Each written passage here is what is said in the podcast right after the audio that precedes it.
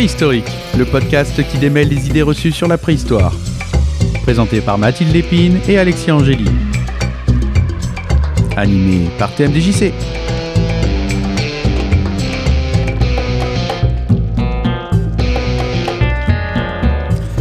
Bonjour à toutes, bonjour à tous et bienvenue dans Préhistorique, le podcast qui essaye de démêler le vrai du faux d'il y, a, bah, d'il y a très très très longtemps parce que la préhistoire, on en a parlé lors de nos premiers numéros, bah, c'est, pas, pas d'hier, c'est pas d'hier mais c'est très important encore, on aura l'occasion de- d'en reparler aujourd'hui, Euh, c'est très important parce que vous allez voir que bah, finalement euh, la préhistoire fait écho à notre monde constamment. Alors évidemment, je ne suis pas tout seul aujourd'hui, je suis avec la fine équipe du podcast. Mesdames, comment allez-vous? Ah Bah, très bien. Et toi, TMDJC, comment ça va? Ça va très très bien Alexia. Mathilde, comment vas-tu? Bah, ça va très bien aussi, contente d'être de retour pour un nouvel épisode. Ben oui, moi aussi je suis très très content de vous voir. Alors on, on parle de quoi aujourd'hui? On parle de préhistoire? Euh, Comment ça se passe? On va étendre un petit peu, en fait. On va, on va élargir notre regard et on va partir sur les cyclicités euh, climatiques. Euh, et donc, on va parler climat. On va parler climat. Alors, bah, on définit un climat. Qu'est-ce que, alors, on en est où? Pourquoi on parle de ça déjà? Pourquoi est-ce qu'on s'éloigne de la préhistoire? Eh bien, parce que le climat nous permet de comprendre beaucoup de choses euh, qui se passent, bien sûr, actuellement, mais aussi euh, dans le passé et donc dans la préhistoire, que ce soit au niveau euh, des animaux, de l'environnement et de tout un tas de choses, comme nous allons le voir aujourd'hui. Alors, c'est quoi un cycle climatique? Alors, on les appelle également euh, cycles glaciaires et ça co- ils correspondent à ce qu'on appelle une période interglaciaire et une période glaciaire. Mhm. En gros, donc un cycle, c'est les deux périodes et c'est juste que bah, ça revient donc de façon euh, cyclique. Et donc, une période interglaciaire, en gros, c'est une période où il va faire plus chaud, on va avoir un maximum des températures et de l'humidité. Et la période glaciaire, à l'inverse, forcément, c'est une période où on a euh, une diminution des températures et euh, de l'humidité. D'accord. On, on sait à peu près, euh, en termes de période, s'il y a eu plus de périodes chaudes ou plus de, de- de périodes froides de- depuis qu'il y a de la vie sur Terre? Alors, il y a plus de périodes froides, notamment déjà parce que les cycles glaciaires, la période glaciaire dure plus longtemps. D'accord. Euh, en moyenne, il y a quand même, euh, ouais, je dirais, x3 au niveau temps de Ah oui, oui, différence. Euh, oui, par exemple, un cycle de 100 000 ans, on, on aura l'occasion de revenir dessus après, mais il y a quand même 90 000 ans de glaciaire pour 10 000 ans d'interglaciaire. Ah oui, Donc, on a quand même un petit déséquilibre entre les deux. Et ça fait, euh, bah, il y a, on, est, on est actuellement dans une ère géologique qu'on appelle le Quaternaire, qui a débuté il y a 2,6 millions d'années par cette mise en place justement d'alternance euh, glaciaire-interglaciaire. Faut pas croire que c'est des choses qui ont toujours existé euh, sur notre bonne vieille planète. Euh, ce sont des choses qui sont arrivées, on va le voir tout de suite, à cause de mise en place notamment de, de phénomènes orbitaux, mais aussi géologiques et atmosphériques, pour être tout à fait complète dans ma réponse. Et voilà, ça fait 2,6 millions d'années que nous connaissons ces phases. Alors au début, euh, elles étaient un petit peu plus irrégulières Mhm. et maintenant elles sont, euh, elles sont assez euh, régulières. Quand est-ce qu'elles se mettent réellement en place Euh, un petit peu avant 2,6 millions d'années. Enfin, il y a toujours un temps de latence en fait quand, quand elles se mettent en place. C'est pas du jour au lendemain ou d'un seul coup euh, on a des périodes glaciaires et des périodes interglaciaires qui se mettent en place. Donc avant 2,6 millions d'années, on commence à avoir une instabilité climatique euh, qui se met en place. Et elle commence vraiment donc à partir de 2,6 millions d'années où là on peut vraiment déterminer la durée des cycles. Donc on passe à des cycles qui durent 40 000 ans au début avec 30 000 ans euh, de glaciaire et 10 000 ans d'interglaciaire. Et à partir de 800 000 ans, euh, on passe à des cycles de 100 000 ans cette fois-ci. D'accord. Alors, quels sont ces, ces paramètres astronomiques dont tu parles Euh, alors, euh, bon, déjà, on va faire un petit peu d'historicité de la chose. Euh, c'est l'astronome Milutin Milankovic, qui était serbe, qui a établi... Milankovic. Ouais, Milankovic. D'ailleurs, on, on va le voir tout de suite. On appelle ça d'ailleurs les paramètres de Milankovic, qui a établi en premier une théorie dans les années euh, 1910-1920 pour expliquer les variations d'insolation de la Terre pour les moyennes et hautes latitudes. D'accord. Quand, euh, quand tu parles d'installation, enfin, c'est la même chose que pour nous, en fait. euh, Oui, c'est ça. Enfin, euh, pas- alors la Terre ne se retrouvait pas à devoir se mettre de la crème solaire. hein. Mais effectivement, il y a des périodes où il y a euh, l'albédo euh, qui va euh, refléter euh, plus ou moins fort euh, l'énergie lumineuse euh, qu'il reçoit en fait d'une source. Et dans notre cas, bah, c'est c'est le Soleil. Voilà. Et il y a trois paramètres en fait qui ont été mis euh, en relief. Il y a l'excentricité de l'orbite terrestre, l'obliquité de l'axe des pôles et la précession des équinoxes. Donc ces trois paramètres rentrent directement en cause dans ces variations climatiques que nous connaissons aujourd'hui. D'accord. les, les, les, peu de choses qui me restent des, informations que j'ai euh, pu glaner là-dessus datent de, de l'époque justement où je regardais Il était une fois l'homme où, euh, où on montrait que suivant l'axe de, de, la planète, bah, ça chauffait pas exactement partout pareil, que bah, s'il y a beaucoup de glace, bah, du coup il y a beaucoup de reflets, donc bah, c'est plus difficile de réchauffer la, la planète. Donc c'est ça, j'ai bon, on, parle bien de ça en fait. Oui, c'est ça, oui. D'accord. Est-ce qu'on reviendrait pas peut-être justement euh, définir, prendre le temps de définir l'excentricité de l'orbite terrestre restes eh ben, J'allais te le proposer, c'est parfait. c'est merveilleux. Ouais, désolé, je me prends pour TMDJC aujourd'hui. Au, au, contraire, aide-moi, aide-moi. Non, non, je, je, je suis. En plus, là, comme je l'expliquais juste avant, le fait de, de retrouver quelques. quelques enfin, quand vous, je vous entends parler, je me souviens de, de, de choses que j'ai pu entendre il y a, quand j'étais, j'étais tout gamin. Mais déjà, on sait que ces informations-là ont évolué dans le temps, puisqu'on sait beaucoup plus de choses aujourd'hui. Avec tout l'amour que j'ai pour Il était une fois l'homme, je sais que la série est obsolète sous bien des aspects. Euh, et c'est aussi pour ça qu'on est réunis tous les trois aujourd'hui. Et, c'est euh, d'autant plus intéressant que les termes que, euh, que vous utilisez ne bah, me parlent pas forcément du fait que bah, je ne suis pas de la partie. Je pense que beaucoup de nos éditeurs ne le sont pas. Donc, au contraire, plus on va le définir, à mon avis, mieux ce sera. Alors, pour commencer, donc l'excentricité de l'orbite terrestre. Alors, notre planète décrit une orbite autour du Soleil. Et cette orbite, elle peut être soit de, sous la forme d'un cercle, soit sous la forme d'une ellipse décentrée. C'est important. Euh, et du coup, quand l'orbite de la Terre elle est quasi circulaire, il y a un faible contraste entre les saisons. Ce qui veut dire que les étés vont pas être euh, très chauds et les hivers vont pas être euh, très froids. Mais le seul problème, c'est que du coup, comme les étés ne sont pas très chauds, on n'a pas une fonte des neiges qui est totale. Du coup, on va avoir une accumulation de, des neiges au fur et à mesure des années, ce qui du coup fait augmenter l'albédo de la Terre. Donc, comme l'a expliqué euh, Alexia, euh, c'est une mesure euh, physique, c'est la capacité d'un corps à refléter une énergie lumineuse. Mhm. Et donc, bah, on sait que plus il y a de la neige, plus l'énergie est reflétée. C'est notamment pour ça qu'il faut mettre de la crème solaire quand on est au ski. Euh, et du coup, plus cet albédo augmente, eh bien plus il y a d'énergie solaire qui est reflétée directement et qui n'est pas absorbée par notre planète, et donc plus on va vers un refroidissement. Et c'est ce refroidissement global, donc euh, qui voilà, euh, s'accumule au fil des années, qui va entraîner une, une, diminution des températures et qui va du coup provoquer l'installation d'une période glaciaire. D'accord. Donc si je résume ce que tu viens de dire, comme ça, je suis sûr d'avoir bien compris. C'est donc il y a évidemment l'axe de la planète en elle-même, mais il y a aussi par rapport à la rotation qu'on fait autour du Soleil, le fait qu'on soit plus ou moins éloigné du Soleil. Donc forcément, ça semble logique quand on le dit, mais ça va avoir un impact sur bah, est-ce que ça chauffe ou pas. Oui, bah d'ailleurs quand la Terre a une orbite qui est elliptique décentrée, en fait du coup il y a des saisons qui sont très contrastées parce qu'en fait la part de l'ellipse où la Terre est proche du Soleil, bah, on va avoir des étés qui vont être très chauds. Du coup toute la neige va fondre. Par contre quand la Terre elle va être plutôt du côté de l'ellipse qui est plus éloigné du Soleil, bah du coup les températures vont être plus basses et on va avoir euh, une fonte des neiges qui est seulement partielle. D'accord. En effet, il y a aussi euh, cette, euh, cet axe que tu, dont tu parlais, TMDJC, au niveau de, la Terre, vraiment l'axe en lui-même de rotation de la Terre, euh, qui, passe du coup par, par les pôles et qui est incliné par rapport euh, au plan décrit par l'orbite euh, terrestre, donc le plan dont Mathilde était en train de parler juste avant. S'il n'y avait pas cette inclinaison, il n'y aurait pas de saison sur Terre tout simplement. Cette variation d'angle, donc cette variation d'axe, varie entre 21,9 et 24,5 degrés, suivant un cycle de 40 000 ans environ. Quand on est sur l'axe le plus petit, donc 21,9, euh, la quantité d'énergie qui est reçue par les régions de haute latitude est moins importante que lorsque bah, cet angle est plus grand, donc à 24,5 degrés. Du coup, bah, pendant les périodes de faible inclinaison, les étés sont plus frais et euh, ne permettent pas une fonte totale de la neige accumulée en hiver. Donc on a une augmentation de l'effet d'albédo dont on mhm. parlait euh, tout à l'heure, et donc la mise en place de conditions parfaites pour passer en glaciaire. D'accord. Alors, euh, euh, question bête là encore. Euh, donc, tu parles de cette évolution de, de l'angle. Est-ce que c'est une évolution qui est constante? Donc, on bascule de, l'un à l'autre.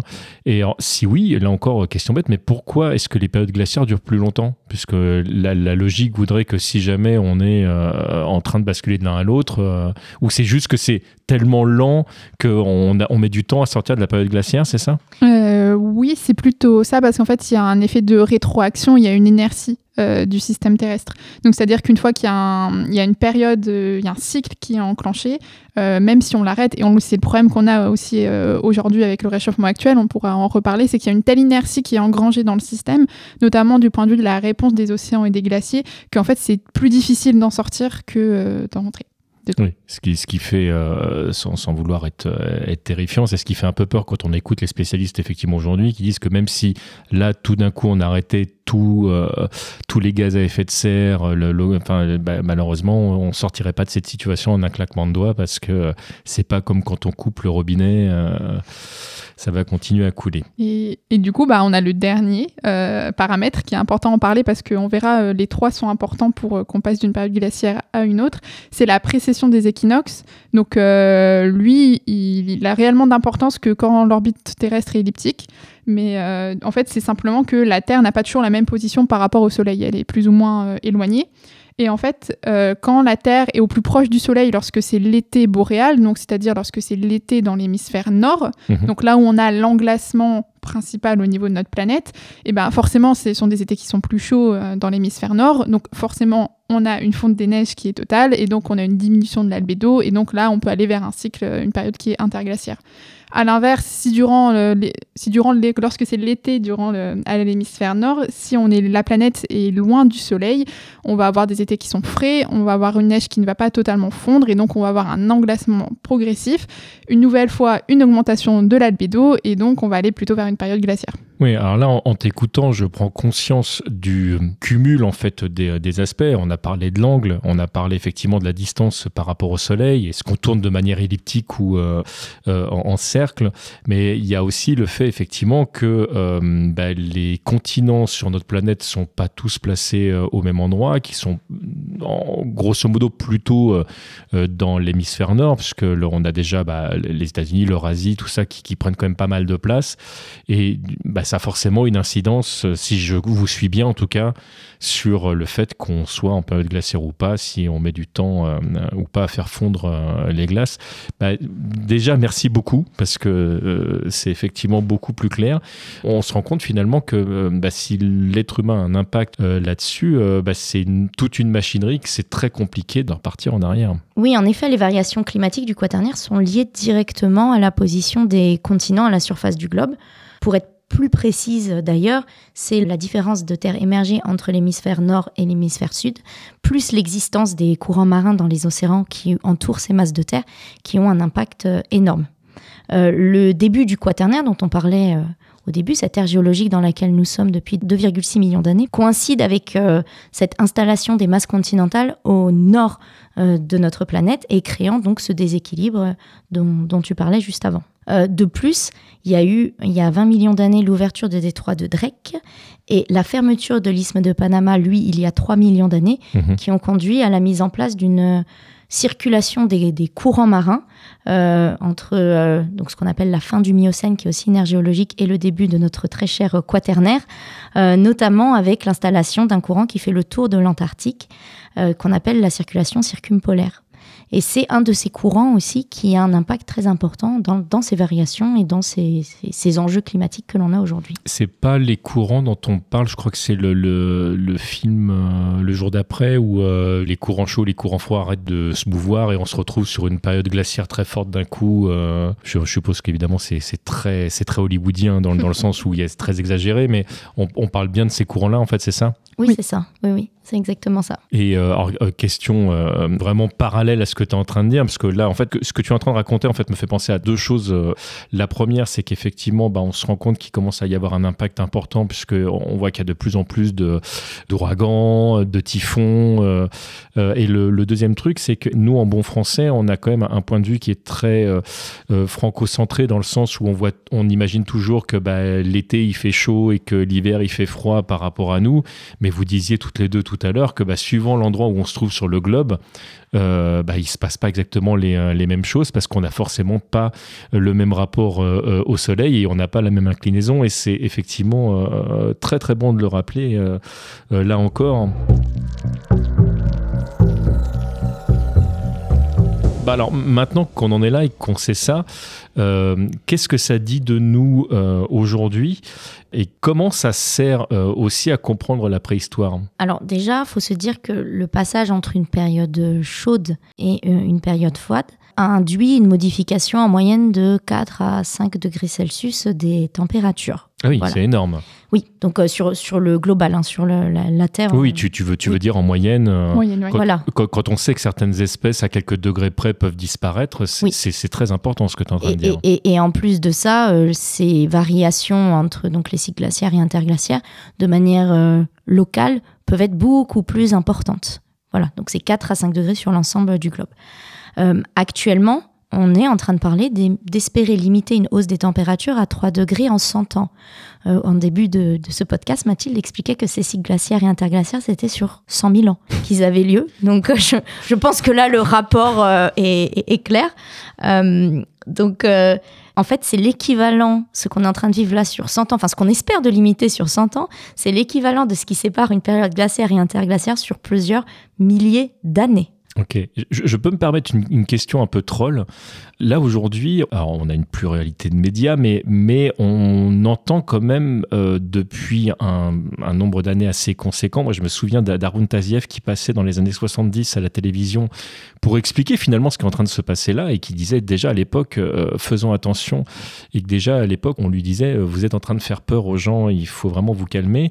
Et est-ce que finalement, on n'a pas passé notre temps à ne pas écouter les personnes qu'il aurait fallu euh, écouter, et que là aujourd'hui, aujourd'hui, pardon, on est dans une urgence qui finalement n'a pas l'air si urgente que ça, puisque euh, là encore, nos gouvernements, je ne m'arrête pas au- sur le sol français, euh, bah, ne semblent pas non plus bouger euh, comme moi en tout cas j'aurais envie qu'on bouge. Euh, je pense que là, on a dépassé même le stade de l'urgence.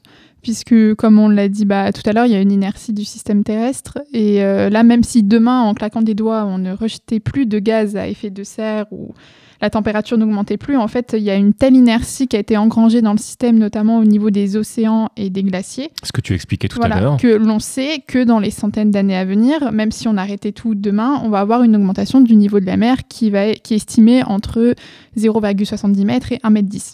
C'est énorme. C'est énorme. Et, Et- et- et, euh, je je me permets de rajouter à ce que tu es en train de dire que les spécialistes du domaine euh, parlent en plus d'une accélération, puisque bah, en, effectivement, avec le niveau de la mer qui augmente euh, et le réchauffement, bah, ça veut dire que tous les gaz qui sont aussi emprisonnés dans les océans euh, bah, vont continuer à monter, ce qui va augmenter aussi bah, toujours ces- ce principe d'effet de serre. Et, et que bah, plus l'eau est chaude, plus elle se dilate.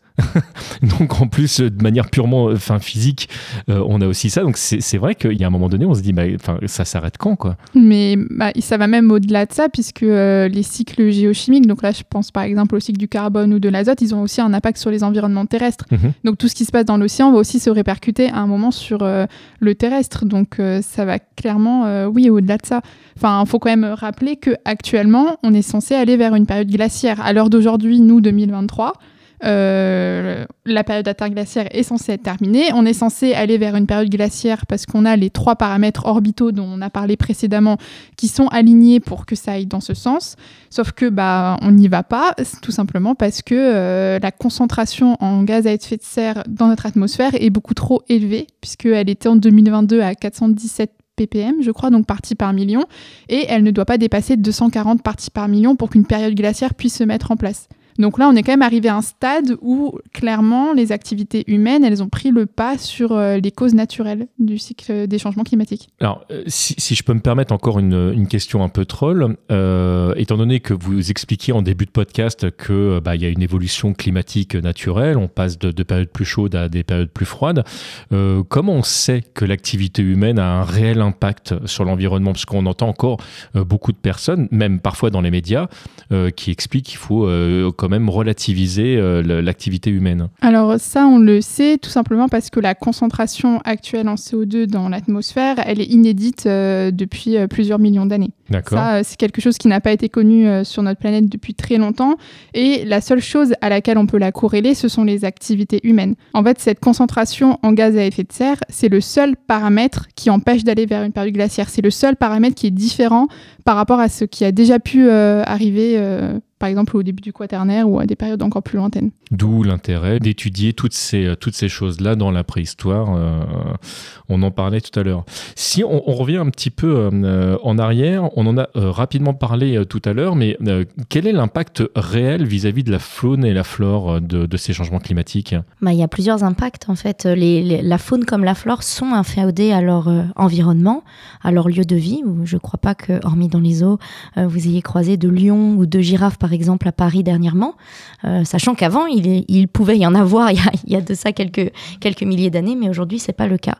Parce que tout simplement les animaux et les plantes vivent là où ils peuvent vivre. Donc on a les petites espèces euh, qui sont des marqueurs biologiques très intéressants parce qu'ils ont euh, une espérance de vie qui est plus courte, donc elles se reproduisent plus vite, donc on peut voir plus rapidement leurs adaptations ou non à certaines choses. Par contre, pour les grandes espèces de mammifères, comme ils ont une espérance de vie qui est beaucoup plus longue, c'est plus difficile pour eux de s'adapter euh, à des changements extrêmement rapides, et en général, ils sont plus sensibles euh, à ce genre de choses. Je dis en général parce qu'aujourd'hui, euh, les animaux qui ont le plus euh, disparu, ce sont notamment les gastéropodes dont on parle pas beaucoup parce que c'est pas aussi sexy que les pumas, euh, Mhm. les chimpanzés, etc. sur les affiches. Mais la majeure partie des, des- des animaux aujourd'hui qui disparaissent sont des petits, sont des petits animaux en fait dont on parle pas parce qu'ils sont pas aussi jolis sur les grandes affiches. Oui, ils ne sont pas dans les canons de beauté, euh, de- c'est- pas les, les koalas.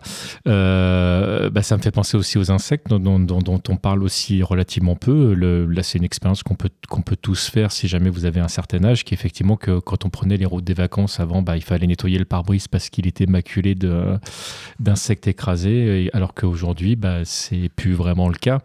Et, euh, et c'est, je suppose pas parce que les voitures sont auto-nettoyantes. Euh, On ne sait pas, on ne peut pas corréler euh, comme ça. C'est euh, euh, qu- quand on parle de, euh, il y a des spécialistes qui parlent de, de- de sixième grande extinction. C'est de ça dont on parle en fait. Euh, Est-ce qu'on en est réellement là? Oui, alors on en est là. Ce qui est différent surtout avec cette extinction, puisqu'effectivement c'est la sixième, donc il y en a eu cinq autres euh, avant. Donc euh, c'est pareil, on pourrait dire que c'est normal, c'est quelque chose qui arrive, euh, qui est déjà arrivé depuis euh, le début de l'histoire de notre planète. Mais ce qui est particulier avec euh, cette extinction, c'est qu'elle est extrêmement rapide.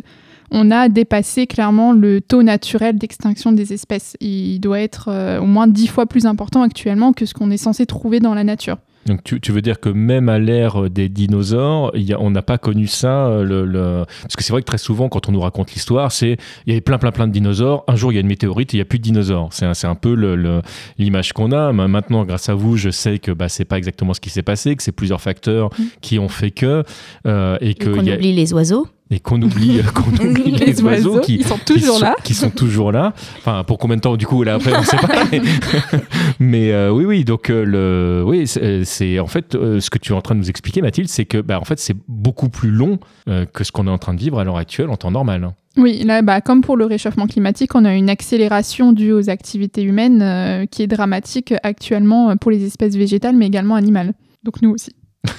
Oui, oui, c'est ça qu'on oublie Voilà, souvent parce qu'on a on tendance est aussi à, concernés voilà, en fait. on a tendance à dire oh, les pauvres animaux et les pauvres plantes. Euh, mais euh, coucou, euh, nous aussi nous sommes des animaux, donc euh, bientôt ça va être les pauvres humains. hein, voilà. La transition est, est parfaite. C'est- Quel est le lien finalement euh, qu'on trace entre le climat et l'évolution euh, de, de l'homo? Alors, euh, le genre Homo, effectivement, il y a eu plusieurs théories qui ont été proposées euh, pour euh, relier euh, l'évolution de ce genre, euh, ou même des hominines en général d'ailleurs, euh, avec le climat. Je pense notamment à la théorie de Side Story, qui avait été euh, notamment formulée euh, par Yves Coppens, qu'il avait repris d'un autre ethnologue, enfin d'un ethnologue, pardon, néerlandais. Tu peux nous la résumer un petit peu? Oui, en fait, tout simplement, il y, a il y a- il y a une grande faille en Afrique, donc dans le nord-est de l'Afrique, qui a créé, ça on le sait, une différence écologique, de niche écologique, du coup, entre l'Est et l'Ouest, euh, due à des euh, formations euh, importantes de, de montagnes, de vallées, et cette, cette fameuse faille, du coup, qui Mhm. s'étire bah, du nord au sud, on peut dire, euh, réellement, elle est, elle est immense. Alors, je sais plus combien elle fait de, de kilomètres, mais je crois que c'est 6 ou 7 000 Oui, c'est plusieurs euh, milliers, une chaîne Ah oui, de c'est oui, c'est c'est Oui. pas. Oui, non, c'est plusieurs milliers. Et comme l'a dit Alexa, c'est une chaîne de montagnes. En fait, les, les- ça crée une barrière pour les nuages. D'accord, oui. euh, Ce qu'on peut voir euh, des fois en France, parce qu'on a la chance d'avoir un pays qui, euh, qui a. Mais donc, nous, c'est tout petit, parce que c'est concentré dans, dans quelques milliers de kilomètres euh, carrés. Euh, le- là, là, tu parles vraiment euh, en longueur d'un. Oui, c'est ça. En fait, à, à l'ouest, du coup, euh, la forêt tropicale, elle aurait pu se maintenir, euh, continuer d'exister, euh, parce que les nuages, eux, auraient été coincés et n'auraient pas pu aller, euh, aller plus à l'est. D'accord, donc donc il y a eu une véritable incidence euh, bah, sur, sur Sapiens. Mais ah, tu, tu me fais la grimace, on n'est on n'est pas sûr en fait, c'est ça? Oui, oui, voilà. On, on pense qu'il y a une incidence parce que, en fait, il n'y a pas de raison, typiquement, qu'il n'y ait pas d'incidence du climat sur euh, le genre Homo, qui est une espèce animale, et on sait que le climat a des, incidences sur, sur les animaux. Donc, euh, ça serait un petit peu euh, présomptueux de dire que non, pas, pas sur notre genre. Maintenant, quantifier cette incidence, euh, dans quelle mesure il y a eu cette incidence? Euh, Bon, voilà, à, à la période de- où, où ça avait été formulé, il y avait plein de fossiles, plein d'espèces qui n'avaient pas encore été euh, Mhm. découvertes en Afrique du Nord, en Afrique centrale ou même en Afrique du Sud, qui sont un petit peu venus dire bon, elle est, elle est, elle est jolie cette théorie, mais finalement c'est pas juste blanc ou noir. D'accord, Voilà. on ne sait pas dans quel pourcentage ça, ça a pu jouer. Et pour refermer ce, ce chapitre et, et passer à la suite, euh, on a vu l'occasion, enfin moi j'ai eu l'occasion de, de voir ce documentaire L'Odyssée. Euh, Si j'ai bien compris ce que tu disais, grosso modo, c'est- un peu grâce à ça que, que euh, bah, on sait que bah, l'être humain s'est mis à marcher d'un côté de l'Afrique et pas de l'autre. Est-ce que ça c'est juste pareil ou euh, Alors c'était la théorie en fait qui était formulée vraiment dans, dans cette théorie de l'East Side Story, euh, que comme il y avait les forêts tropicales qui étaient toujours du côté ouest, Mhm. bah, les singes continuaient à se déplacer dans les arbres. hein, je vous le fais très très donc schématique. ils n'avaient pas besoin de marcher Ils n'avaient pas besoin de marcher, voilà. Et à l'est, où ça s'est énormément asséché, où on s'est retrouvé avec des, des steppes à graminées, euh, bah, il a fallu un petit peu se redresser déjà pour voir au-dessus de- des graminées. On le voyait justement dans l'Odyssée. euh, cette image qui m'a beaucoup marqué quand j'étais enfant, où Lucie, d'un seul coup, euh, bah, elle trouvait ça trop cool de, se marcher, de marcher à deux, à deux pattes. Ah bah, moi, ça m'a fait, comme je disais tout à l'heure, je parlais de pouf, il y a une météorite, après il n'y a plus de dinosaures. Ça, ça fait, quand on voit le film, ça fait un peu ça. Ils sont à quatre pattes, puis d'un coup, ah tiens, je me redresse. Ouais, Et voilà. voilà, l'être humain marche. C'est ça, c'était un peu, euh, c'était un peu l'idée. Euh, et du coup, bah voilà, comme c'était des milieux ouverts, et bah, ils pouvaient plus se déplacer d'arbre en. Fallait qu'ils soient redressés pour voir ce qui se passait. Et en plus, ça avait l'avantage de libérer euh, les mains pour euh, créer euh, des outils et des choses comme ça. Voilà. Mais, du coup, tu, tu sembles sous-entendre que c'est.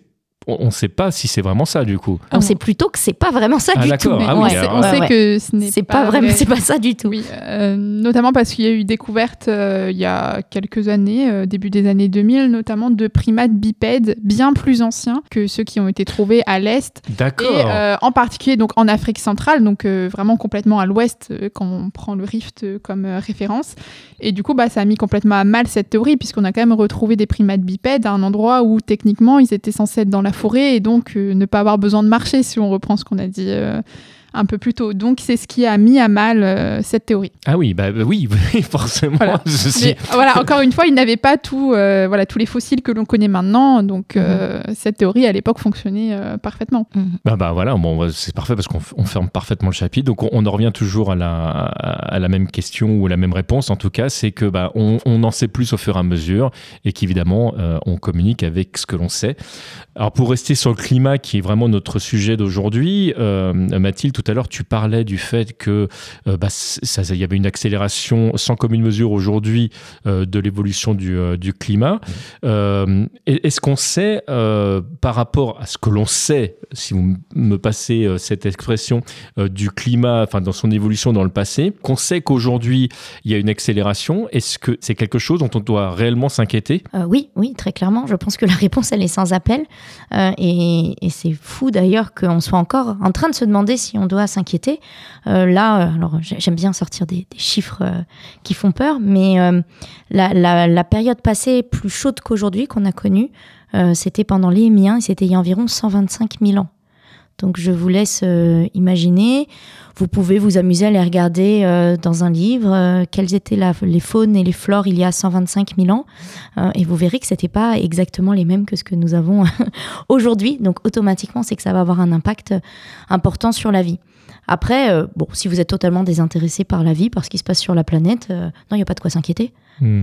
Notamment, il y avait des hippopotames à Paris, par exemple, il y a 125 000 ans. Oui, voilà. On en Mais là, le problème, c'est qu'on a un peu colonisé Paris, si je dis pas de bêtises, et qu'il n'y a, plus beaucoup d'espace pour qu'il puisse euh, euh, euh, évoluer. Mais sans, sans vouloir incriminer qui que ce soit, on a, on a quand même aujourd'hui beaucoup effectivement de, de médias qui ne s'en inquiètent pas du tout et qui disent que de toute façon, l'être humain s'est toujours adapté à tout, donc il n'y a, a pas de problème. Est-ce que, au-delà du fait qu'on soit capable ou pas de, de s'adapter, est-ce qu'on va pouvoir garder notre, notre confort de vie avec euh, cette évolution si euh, du jour au lendemain, effectivement, les, euh, les abeilles finissent par disparaître. Est-ce qu'on saura faire du miel de synthèse? Est-ce que, enfin, comment, comment, se- comment ça va se passer dans les années à venir? Est-ce que, est que, grâce à la préhistoire, on est capable de se projeter un peu? Alors ça, euh, malheureusement non. Je ne pense pas que la préhistoire euh, puisse donner des réponses à ces questions, puisque de toute façon, comme c'est sorti des fluctuations naturelles, on n'a absolument aucun moyen de prédire et de prévoir ce qui va se passer. Donc euh, là, on est complètement sorti des modèles euh, paléoclimatiques, donc malheureusement, on ne sait pas. On sait juste qu'il n'y a pas de retour en arrière qui est possible et on va vers quelque chose dont on n'a absolument aucune idée euh, des impacts. D'accord, donc là, c'est vraiment l'inconnu. Oui, là, malheureusement, oui. Bon, bah écoutez, Et bonne journée à tous Mesdames, c'est pas le podcast le plus rassurant euh, qu'on ait fait. Euh, Est-ce que vous avez quelque chose à rajouter sur cet épisode? Un peu atypique, hein, parce qu'on a fait le choix euh, pour cet épisode de s'éloigner, même si on a fait des liens constants avec la préhistoire, de la préhistoire pour euh, aussi raccorder euh, à notre présent. Est-ce que vous avez quelque chose que vous auriez envie de rajouter à nos auditeurs ou auditrices? Moi, je voudrais juste dire qu'il est important maintenant, euh, quand vous voyez quelqu'un dire sur les réseaux sociaux qu'il ne faut pas s'inquiéter, qu'il y a toujours eu des cycles climatiques, que euh, ça ne veut rien dire en fait de dire qu'il y a eu un cycle climatique. Les cycles climatiques sont définis par des choses spécifiques, ont évolué au cours du temps, ont évolué en fonction de la position des continents, de l'atmosphère, des courants marins euh, et de la position même des paramètres orbitaux. Donc c'est des choses qui nous dépassent totalement oui. aujourd'hui, voilà, et ça nous dépasse complètement. Et de juste opposer l'argument de c'est normal, vous inquiétez pas, il y a toujours eu des variations de climat. Il faut bien entendre qu'aujourd'hui, les variations de climat qui existent sur notre planète euh, ne sont plus corrélées en fait à ce qui se passe quand même dans l'espace. Mhm. Encore une fois, je, je fais du sensationnel avec ça, mais voilà, di- dites-vous bien qu'il y a des choses qui se passent dans l'espace et qu'aujourd'hui, ce qui se passe sur notre planète n'est plus corrélé à ce qui se passe dans l'espace. Bon, je sais pas vous, mais moi, je suis pas très rassurée. Non, bah ça, me, ça me fait penser en fait à Don't Look Up euh, où, euh, où on voit les spécialistes sur les plateaux des médias euh, bah, dire mais enfin là on n'en est plus en phase de est-ce que c'est négociable ou pas en fait c'est au secours et euh, voilà bon bah écoutez en tout cas j'espère que nous on pourra se retrouver de nouveau pour un nouvel épisode où euh, on repartira un petit peu plus loin dans le passé euh, et on y restera encore un petit peu euh, évidemment, je rappelle à, tout le monde que vous pouvez nous retrouver sur toutes les plateformes classiques d'écoute de podcast. N'oubliez pas d'aller faire un petit tour sur le site internet prehistorytravel.com où bah, il y a évidemment nos podcasts, mais pas que, puisque vous allez retrouver des vidéos, il y a des articles, il y a plein, plein, plein de choses à lire. Si vous êtes curieux, vous allez voir que c'est. Enfin, moi, je, je continue à en apprendre de manière quasi quotidienne euh, grâce à vous deux. Euh, N'hésitez pas, si jamais ce podcast vous a plu, de le partager, voire de nous mettre des, euh, des étoiles, parce que c'est ce qui nous permet aussi euh, de nous référencer. Mathilde, merci beaucoup. Merci à toi. Alexia, un énorme merci. Et puis, bah, on se donne rendez-vous très très vite. À bientôt et merci beaucoup pour ce moment. Ciao tout le monde.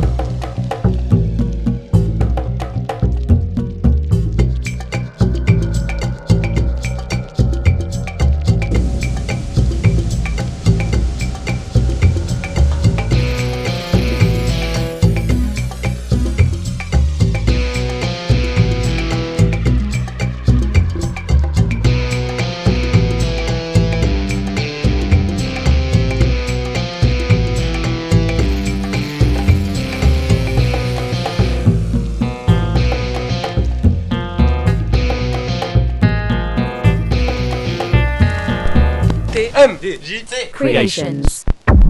Prehistorytravel.com